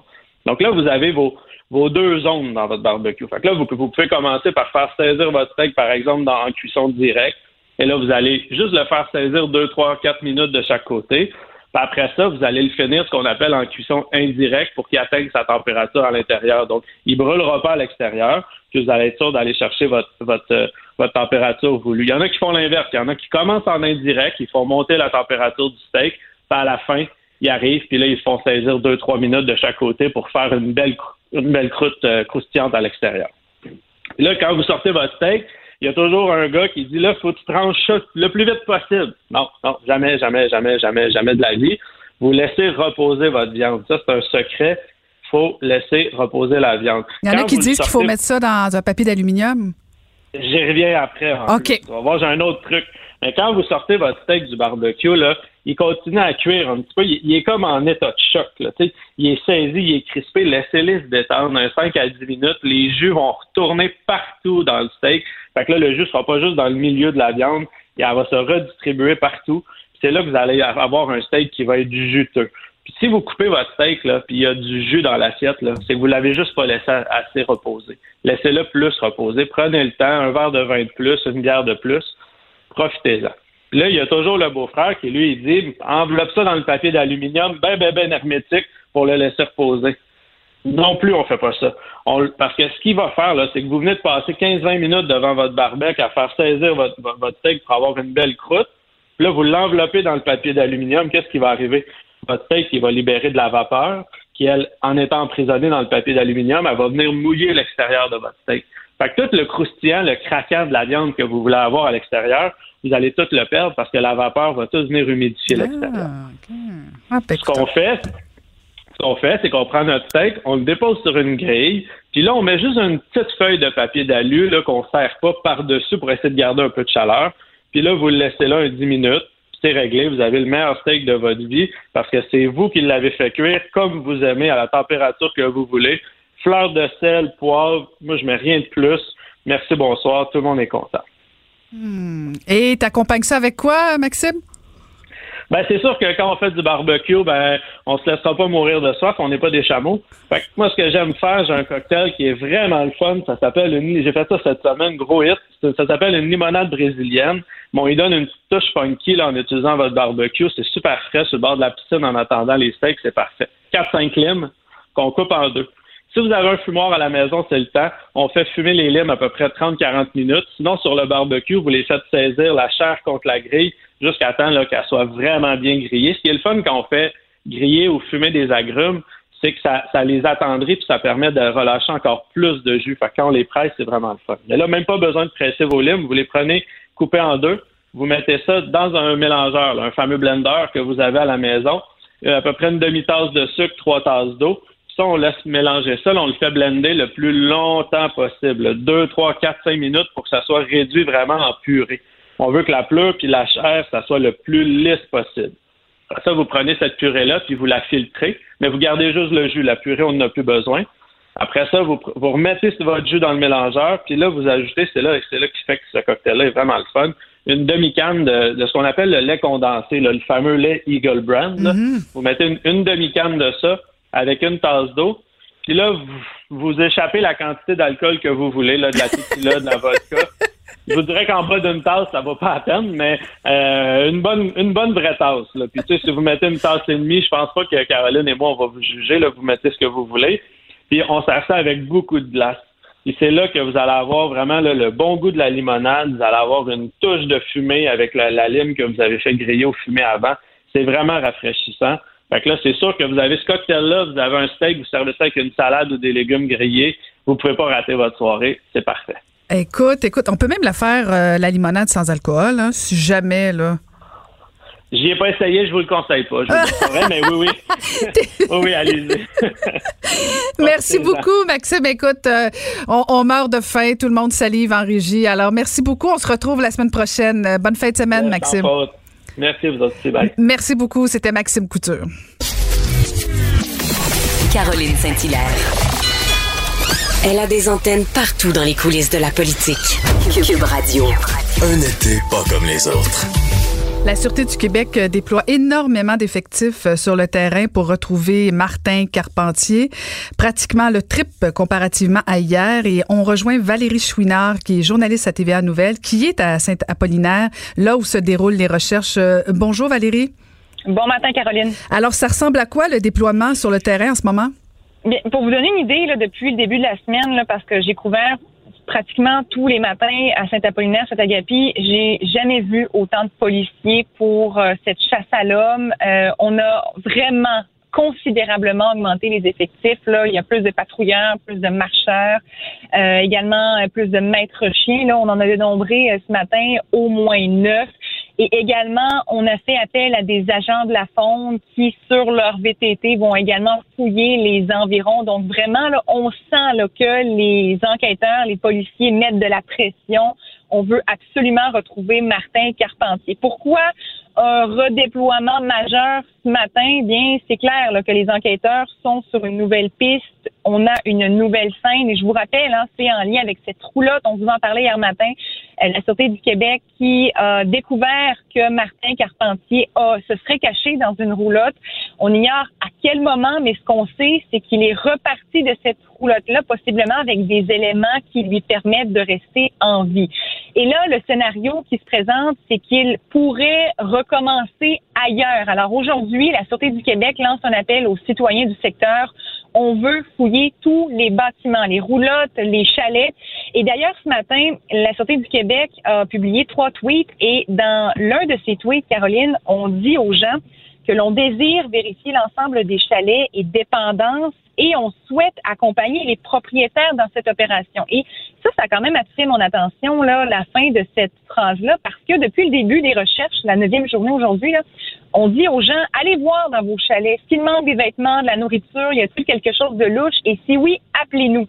Et là, ce matin, on leur dit, allez voir, mais on veut vous accompagner. Pourquoi? Est-ce que c'est parce que finalement, Martin Carpentier serait menaçant pour la population? Parce que hier matin encore, on disait, on n'a pas d'éléments de preuve qui euh, prouverait qu'il est dangereux pour les citoyens à la Sûreté du Québec, on nous répond ce matin que c'est parce qu'on veut valider nous-mêmes que chaque bâtiment a été fouillé. Dans le secteur, là, pour vous donner une idée, si vous ne connaissez pas la région, Saint-Apollinaire et Saint-Agapi, c'est très boisé. Là. Il y a beaucoup de champs, il y a beaucoup de bois et il y a environ 90 bâtiments confirmés. Donc, ça fait quand même beaucoup d'espace à fouiller. On se concentre toujours dans un périmètre d'environ 50 kilomètres euh, carrés pour euh, fouiller euh, tout ça. Et le noyau de recherche, c'est encore et toujours l'endroit où on a fait cette dramatique découverte samedi dernier, les corps de ces deux petites filles, hein, Romy et Nora les enfants du euh, principal suspect, Martin Carpentier, qui lui serait toujours en cavale. Mais euh, voilà, euh, je peux vous dire en terminant là, que oui, les enquêteurs, on, sent une pression supplémentaire. On a l'impression qu'aujourd'hui, ils disent terminer les recherches, on veut le retrouver. Mais ce qui est fascinant, Valérie, je, vous écoutais, euh, c'est que la stratégie de la Sûreté du Québec au cours des derniers jours semble avoir évolué. Là, parce que au départ, puis vous le rappeliez, euh, on, on, avait déjà demandé aux citoyens de regarder euh, le, leur, leur, terrain, de fouiller un peu. Mais là, en même temps, on leur dit, euh, si vous voulez, on peut aller vous accompagner. Je veux dire, ça commence à, à semer de l'inquiétude, j'imagine, chez certains citoyens, comme quoi peut-être que M. Carpentier est, est dangereux. Et la Sûreté du Québec, à ce niveau-là, Caroline, parce que c'est important de préciser, veut se faire super rassurant. Puis on sent leur présence ici. Les gens nous disent, on a confiance en leur travail, mais on a hâte que ça se règle. Et cet aspect-là de la dangerosité euh, de euh, M. Carpentier, ben la Sûreté du Québec affirme, comme je comme je le disais un peu plus tôt, non, il n'est pas dangereux. Mais ce matin, on faisait une entrevue avec un ex-enquêteur euh, à, la, à la, au service de police de la ville de Québec, M. Ferland, qui nous disait, imaginez, là, s'il est toujours en cavale, ça fait neuf jours qu'il est seul dans les bois à tenter de survivre. c'est peut-être pas idéal de, de se retrouver seul avec lui, si vous venez à le découvrir, à le voir. Par ailleurs, si vous pensez l'apercevoir, on dit n'intervenez pas, appelez directement le 911. Euh, mais une chose est sûre, on veut être accompagné des citoyens pour aller voir dans les chalets parce qu'on veut s'assurer que chaque bâtiment a été réellement fouillé. Et si vous avez, vous, euh, par exemple, vous nous écoutez de Montréal dans une autre région, vous avez une propriété dans le secteur, mais ce n'est pas possible pour vous de venir, on vous demande d'appeler le 911 pour déléguer des euh, agents de police pour qu'ils aient sur, pour qu'ils aillent sur place eux-mêmes faire les vérifications. Et finalement, au bout de la journée, qu'on dise OK, on a fait le tour des établissements. C'est vraiment l'objectif aujourd'hui. Ben merci infiniment. Suivez ça pour nous. Euh, merci pour cette mise à jour, Valérie. Assurément, puis on vous tient au courant de tout développement sur euh, les zones de Cube Radio, mais également sur les zones de LCN et TVA. Merci beaucoup. C'était donc Valérie Chouinard, journaliste pour TVA Nouvelle, qui, est en, qui nous parlait en direct de Saint-Apollinaire. Caroline Saint-Hilaire. Elle a des antennes partout dans les coulisses de la politique. Cube Radio. Un été pas comme les autres. Et voici venu le moment de cette belle longue entrevue avec euh, Sheila Copps. Bonjour Sheila Copps. Eh bonjour, comment ça va? Ben ça va très bien, très content de vous parler. Mais avant, avant qu'on embarque tout de suite dans la conversation, là, je, je vais me permettre de rappeler à ceux qui nous écoutent là, euh, que vous êtes né tout d'abord à Hamilton en Ontario, que vous êtes une journaliste politicienne. Euh, vous êtes connue, euh, je pense pas me tromper, pour votre franc-parler. Vous avez remporté votre premier mandat en 1981 aux élections provinciales dans Hamilton Centre. Après ça, vous avez été élu député du Parti libéral du Canada dans la circonscription fédérale Hamilton S. Vous avez été la première femme à vous présenter à la direction du Parti libéral du Canada en 90.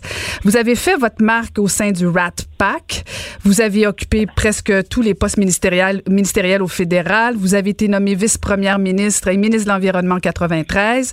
Et vous avez démissionné parce que M. Chrétien n'avait pas respecté la, la promesse pour abolir la TPS. Vous avez été réélu. Et finalement, le 14 mai 2004, vous avez annoncé votre retrait de la vie politique sans pour autant, et je le précise, fermer la porte à un éventuel retour. Est-ce que le retour s'en vient bientôt, Sheila? Non, non, je pense que dans le moment, là, j'ai, j'ai, euh, quand j'ai quitté, j'ai toujours pensé que je pourrais revenir. Mais euh, maintenant, ça fait 15 ans et je suis très contente à l'extérieur de la politique. Puis je pense que c'est le moment pour la relève. Je pense pas à, 60. Euh, maintenant, j'ai 67 ans. Je pense à 67 ans.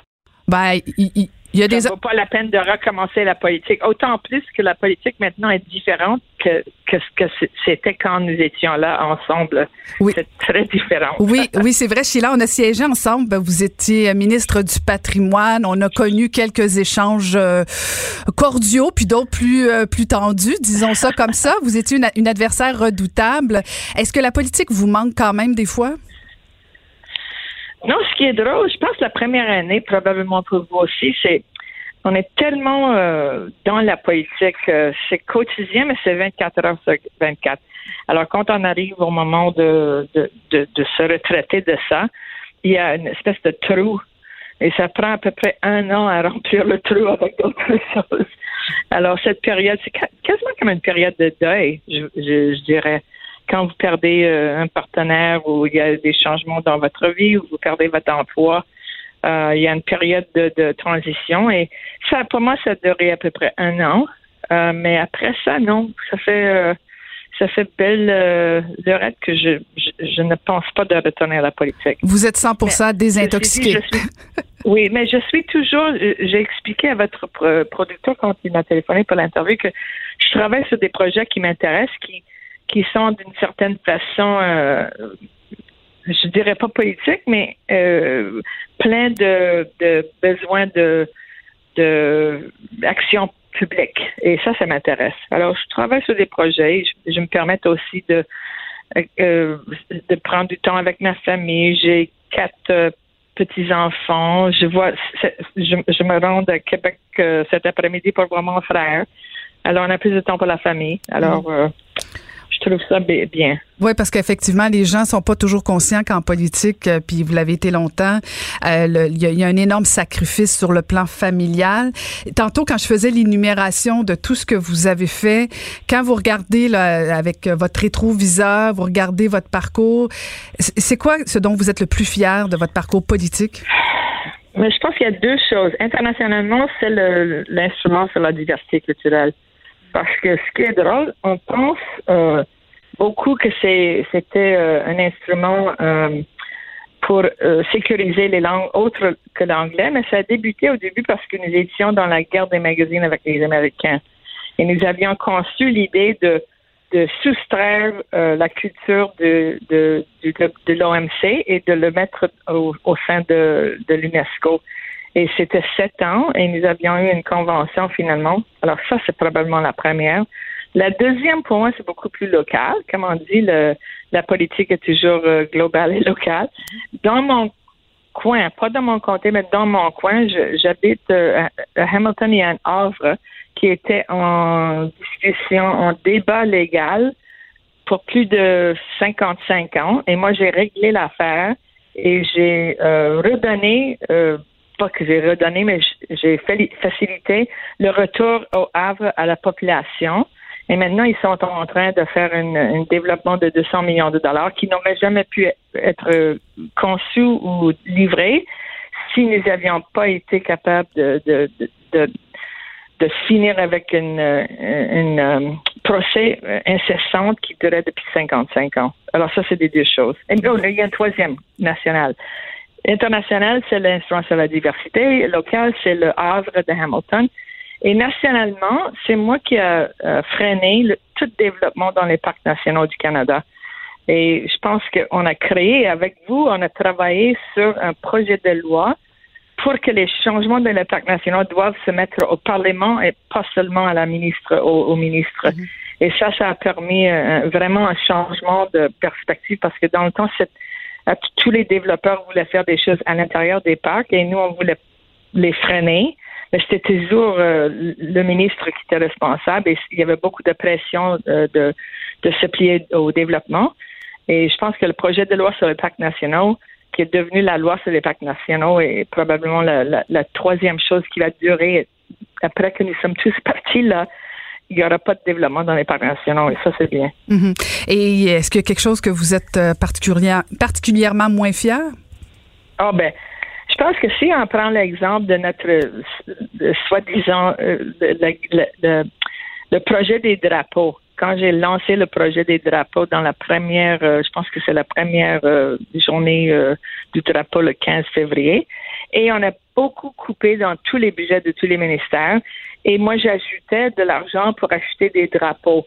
Et ça, ça a créé toute une crise au niveau du Québec, euh, ça a créé toute une crise auprès de la population. Et je pense que j'aurais pu, en, rétrospective, c'était pas euh, la bonne façon de procéder. J'ai trop poussé et j'étais trop euh, et c'était trop vite. Mm-hmm. On a quasiment lancé ça sur une serviette une serviette de, table et finalement L'idée, c'était de donner une fierté aux gens qui sont capables de s'exprimer et euh, pour le Canada et pour Québec ou et pour Ontario et autres. Et euh, mais finalement, la façon dont je l'ai faite, c'était au-dessus des, euh, des bureaucrates. Et vous savez, Caroline, des fois, quand on dépasse les bureaucrates, ça crée des problèmes. Ah, si je le sais, si je le sais, oui, effectivement. Mais, je suis contente que vous euh, vous rappeliez cette euh, cette année-là où justement, bon, vous avez commencé à distribuer des drapeaux canadiens. Euh, vous êtes devenu à ce moment-là un symbole très fort pour pour pour pour, pour les, notamment pour les nationalistes, mais même pour les Québécois en général. Vous étiez pas la personne la plus aimée au Québec. Là. Comment vous avez vécu ça quand même cette période-là? Ce qui est drôle, c'est que quand Chantal Hébert a écrit son livre sur le référendum avec Jean Lapierre, elle a exprimé dans le livre que moi, j'étais parmi probablement, je ne sais pas pourquoi, c'est parce que j'ai j'ai toujours aimé euh, et le français et le Québec. Et quand j'étais très jeune, j'ai visité le Québec avec mon père. Et mon père, il était du nord de l'Ontario, qui parlait couramment le français. Mais moi, je le faisais pas. Alors, quand je me suis plongée dans la culture, j'ai travaillé au Québec aussi comme journaliste. Alors, j'étais plus connaissante des autres.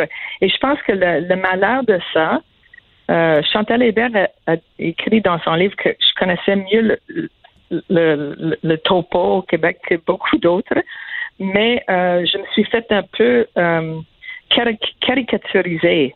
Parce que je pense que j'ai beaucoup travaillé aussi, et on a travaillé dans le monde du média, on a beaucoup fait pour l'investissement télévisuel, euh, film, etc. Et le, le fait d'être le roi des drapeaux, ça m'a ça m'a caricaturisé dans les yeux de beaucoup de Québécois. Et c'est ça qui était malheureux. Mais En tout cas, c'est un peu ce que l'on vit dans la politique. Ben oui, c'est ça. faut être capable de prendre la pression. Ouais, et, et, et, quand vous regardez ce qui se passe actuellement à Ottawa, là, sans, sans vouloir jouer à, la belle-mère, tout ça, euh, c'est quoi vos impressions face à Justin Trudeau, la façon qu'il gère la crise de la COVID-19? Mais je pense que le, le, le, le, COVID, la crise de la COVID, c'est bien géré. Je pense que oui, il a des problèmes. C'est plus sur les. C'est toujours comme ça dans la politique. Quand les grandes, les grandes choses vont bien, les gens vont probablement tomber sur d'autres choses. Alors, si vous allez voir aujourd'hui le, le, le soi-disant scandale du oui, je pense que ça, c'est une affaire qui, euh, qui était mal gérée. Au niveau du cabinet, il aurait dû savoir que, par exemple, M. Monod, son, son enfant travaillait là-bas, il devrait pas participer dans le dans le vote. Mais à la fin, c'était c'était un vœu de lancer un programme comme qu'ils ont lancé dans d'autres euh, aspects du COVID pour aller vite et pas nécessairement prendre deux ans pour créer un programme. C'est un peu, si on peut parler de retourner à la question du drapeau, quand nous avions lancé le soi-disant euh, euh, projet du drapeau, c'était fait vite pour répondre à une crise, une crise de, de la société, une crise du référendum, etc. C'est la même chose avec ce dit fonds du oui parce qu'ils voulaient s'assurer que le, les, les, étudiants et les jeunes ont accès à une, euh, une, euh, une euh, pour travailler et c'était pas les les les, les, canaux normaux, mhm. normaux. C'était les canaux vite faits. Et c'est là où on prend des problèmes. C'est plus une question de mauvaise mauvaise gérance que de. C'est pas un scandale. Mhm le fait que sa mère euh, reçoit de l'argent pour aller parler euh, à 29 fois. Et, et, là, il y en a quelqu'un d'autre euh, cette semaine qui a dit que son son moitié frère a reçu de l'argent pour parce qu'il a écrit un livre sur Bitcoin. Alors, à un moment donné, les, les, les gens qui reçoivent les reçus du gouvernement, c'est pas le premier ministre qui sait tout ce qui est fait par et c'est pas eux qui vont décider donner donner lui 2000 dollars pour aller à, Londres pour une conférence. Mhm. Mais y a, le premier ministre a quand même participé euh, à l'octroi du contrat sans appel d'offres. Non, non, non, ça je sais. je, sais, je, mais je parle des les autres choses qui viennent. La question de l'octroi, c'est ça le problème. Mhm. Et la question que, euh, dans le cas de M. Trudeau, s'il ne savait pas que c'est membres de famille faisaient des discours. Ça, c'est autre chose. Mais dans le cas de Bill Morneau, son, son enfant était un emploi, un, employé de, de ce groupe-là. Ça, c'est clair. Il n'aurait jamais dû voter sur ça. Sur les autres questions, bon, son frère, sa mère fait des discours, autre chose, ça devient, je trouve ça un peu niaiseux parce que d'un moment à un autre, D'abord, son frère n'a rien à faire avec lui par rapport à sa famille. Je ne sais même pas euh, quelles sont leurs relations. Est-ce qu'ils sont il y a des, des, relations qui sont moins fortes en famille. Mais le fait de, donner des discours, c'est pas une raison pour, pour octroyer un contrat de. Le problème, c'est c'est un contrat de 900 millions de dollars avec une seule source. C'est ça le problème. Je pense pas que c'est c'est absurde de, de penser qu'ils ont fait ça pour euh, des, euh, des discussions pour les, les, les frais de, de, de discours de, de, sa mère. Mm-hmm. Et, mais au niveau de la gestion euh, de la dette et du déficit, euh, est-ce que l'endettement du Canada, ça, ça, vous préoccupe un peu? Mais heureusement, on est en période de, de très bas taux d'intérêt. même les hypothèques aujourd'hui, tu peux en avoir 2,3. 2,3, 2,4. Ça, c'est bien. Maintenant, ça dépend qu'est-ce qui se passe avec la deuxième vague de COVID. Pour le moment, là, ça semble aller assez bien au Canada, surtout par rapport aux États-Unis. Et si ça continue à aller bien, je pense qu'on va être capable de, le déborder. Mais s'il y a un autre, un deuxième euh, retour comme que nous avions vécu au mois d'avril, au mois de mai, c'est sûr que ça pourrait créer des problèmes, non seulement pour le Canada, mais pour le globalement. Et, Sheila, dites-moi, euh, vous tantôt vous parliez du fait que vous travaillez sur différents projets. On me disait que euh, vous travaillez actuellement sur euh, un projet concernant la, la, renaissance de la langue métisse. Oui, oui, oui. Je travaille. Ce qui est intéressant, et Caroline, vous savez, quand nous étions dans le gouvernement, nous avions lancé le premier programme pour récupérer des langues autochtones. On a 54 langues autochtones, donc à peu près 50 sont en train de disparaître. Cette année, c'est l'année des Nations Unies des, langues autochtones. Et moi, je travaille sur un projet à Saskatchewan. On va, au mois de septembre, dans six semaines, on va commencer une préscolaire et une pré-préscolaire dans six euh, réseaux euh, de conseils scolaires dans la langue Michif pour les, les, bébés et les enfants pour essayer de récupérer la langue. Pour le moment, il y a seulement 600, à peu près 650 personnes qui parlent Michif. Et on est, on est en plan, on travaille avec les géographiques canadiennes pour doubler ce numéro après cinq ans et doubler encore après dix ans. Et on travaille avec le, le, système euh, scolaire de la Saskatchewan là-dessus. C'est très intéressant et c'est aussi un modèle, on suit comme modèle la façon que nous avions pu récupérer la langue française à l'extérieur du Québec quand les gens n'avaient pas le droit de, se faire éduquer en, français. Après le charte des droits et libertés, quand on a fait implanter les systèmes scolaires en français à l'extérieur du Québec, on essaie de faire la même chose maintenant avec la langue Michif à Saskatchewan. Wow, très intéressant. Bon, on va suivre ça. Merci beaucoup de nous avoir parlé ce matin, Sheila. Eh, très, très heureuse de vous entendre. Et, moi aussi. Bon été. J'espère que la pluie n'est pas trop euh, non n'est pas trop euh, profonde. Non non, on va s'en remettre. Merci beaucoup. Merci. Donc c'était euh, l'honorable Sheila. Merci. Merci, c'était l'honorable Sheila Copps. Pour elle, les réponses sont aussi des questions. Vous, vous écoutez Caroline Saint-Hilaire. Le buzz de Vincent Dessureau. Oui, le buzz de Vincent Dessureau qu'on peut écouter tous les jours à 13h. Bonjour Vincent. Salut Caroline. Tu nous parles de poissons? Oui. Est-ce que tu es une pêcheuse? Est-ce qu'on a pêcheuse, Dans quel sens? Pêcheuse, pêcheuse de non, poissons? Non, vraiment la pêche au poisson. Euh, oui, oui, oui. Oui, oui, de temps en temps. Oui, de temps en temps. Oui, ben, je vis au bord d'un lac maintenant, puis on peut pêcher dans un... Oui. Chanceuse quand même. Et, oui, euh, j'ai l'électricité. Je parle de poissons, mais je pense pas que ton, ton lac, la profondeur la plus... Euh, ah, je au, connais pas. Au milieu du lac, tu sais pas. Hein? pas. Mais parce je pense pas que j'ai de tes poissons dont tu vas parler. Non, parce que là, on parle vraiment de poissons des profondeurs parce qu'on a découvert, euh, et ça a été confirmé dans euh, le New York Times dans les dernières heures, euh, le poisson le plus noir de, du monde. Euh, quelle est, pourquoi l'importance du poisson le plus noir? Là, en fait, c'est que plusieurs chercheurs dans les profondeurs, là, on dit il y a très peu de lumière qui atteint euh, 650 pieds à peu près. Ça, c'est des poissons qui vivent à 4 km de profondeur, alors où il n'y a plus aucune lumière euh, du jour. Et euh, certains de ces poissons-là utilisent, on l'a déjà vu, l'espèce de, de leurre lumineux qu'ils ont devant la gueule et euh, ça permet d'attirer des petits poissons qui vont gober. Mais évidemment, la lumière va refléter sur leur visage, souvent des visages extrêmement euh, inquiétants pour nous, mais probablement pour un petit poisson aussi, avec les dents et tout ça. Et plusieurs euh, chercheurs qui utilisent soit des sous-marins vraiment de grande profondeur, mais aussi des sous-marins euh, télécommandés repéraient toujours des ombres un peu dans l'eau, avait de la difficulté à repérer ce qui se promenait là. Et euh, on découvre 16 espèces de ce qu'on appelle les poissons ultra noirs, les ultra black fish, qui sont des poissons qui absorbent au moins 99,5% de la lumière, dont le, grand, euh, disons le, le, numéro 1, 99,95% de la lumière. Alors, sa peau est vraiment faite pour absorber les quelques rayons de lumière qui sont projetés par son fameux leurre. Euh, oui, on, voit, on voit des... Euh, ça, c'est dans... Euh, c'est dans euh, oui trouver des mots euh, c'est pas la photo officielle du poisson. Je te l'enverrai après. En fait donc avec le, principe de la peau on est capable d'absorber les rayons au complet et même les dents du poisson euh, sont des dents anti-réflexion de lumière. Alors, tu as le leurre et tu ne vois pratiquement pas le poisson. Et là, en raison de nouvelles technologies de caméra, euh, de flash, on a été capable de prendre pour la première fois en photo ces, euh, ces poissons.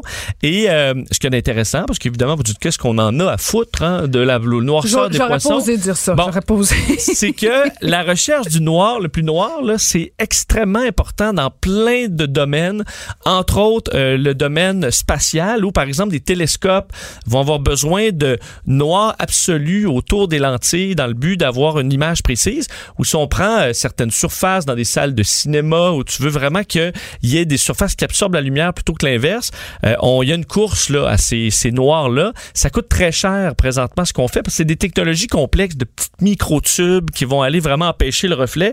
Mais les poissons semblent qu'ils aient une technologie plus simple qui serait peut-être facile à euh, recréer et où on pourrait se retrouver avec c'est une salle de cinéma maison par exemple et que tu- toute ta salle est, est peinte d'un noir absolu, mais ça permettra de ou par exemple même ton écran de télé, euh, le noir là, il est pas vraiment noir parce Mm. qu'il y a de la lumière, c'est rétro-éclairé, mais avec des nouvelles technologies, on pourrait peut-être y arriver à quelque chose de plus euh, intéressant. Alors il y a plein de, de, de possibilités à faire avec ça et on verra dans les prochaines années ce qu'on en fait. Mais ce qui est fascinant, c'est que dans le fond, tout est dans la nature. Hein? Euh, oui, les réponses Ah, sont souvent dans la oui, nature et c'est assez fascinant. Ça montre que des millions d'années d'évolution, euh, ça arrive à des choses euh, qu'on n'est n'est pas capable, même avec notre intelligence humaine, de, de battre. Et là, tu as une super question philosophique aujourd'hui. Combien Oui. de pensées avons-nous chaque jour? Combien de pensées, parce que tu une pensée, ça arrive et ça repart. euh, Dur fois, de vous- compter. Ben oui, vous avez. vous- et, et pour l'instant, la science, quand on se demandait combien de pensées là, on avait par jour, euh, et là, bon, on est peut-être en train de se parler. Là, Ah, t'es en train de penser à ton ben souper.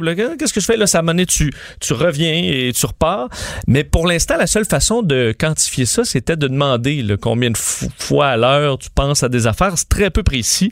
Mais euh, des, euh, des chercheurs ont réussi avec des capteurs sur le cerveau à repérer ce qu'eux appellent un verre de pensée, c'est-à-dire que la pensée là nouvelle, un nouvel élément qui vous pousse, qui vous apparaît dans le cerveau, on voit où ça commence et on voit où ça finit. Alors grâce à plein de tests sur des gens entre autres qui écoutaient des films, on est capable de dire ok là, il est plus attentif sur le film, il est en train de penser à quelque chose et whoop, il est revenu sur le film. Euh, on arrive à un résultat.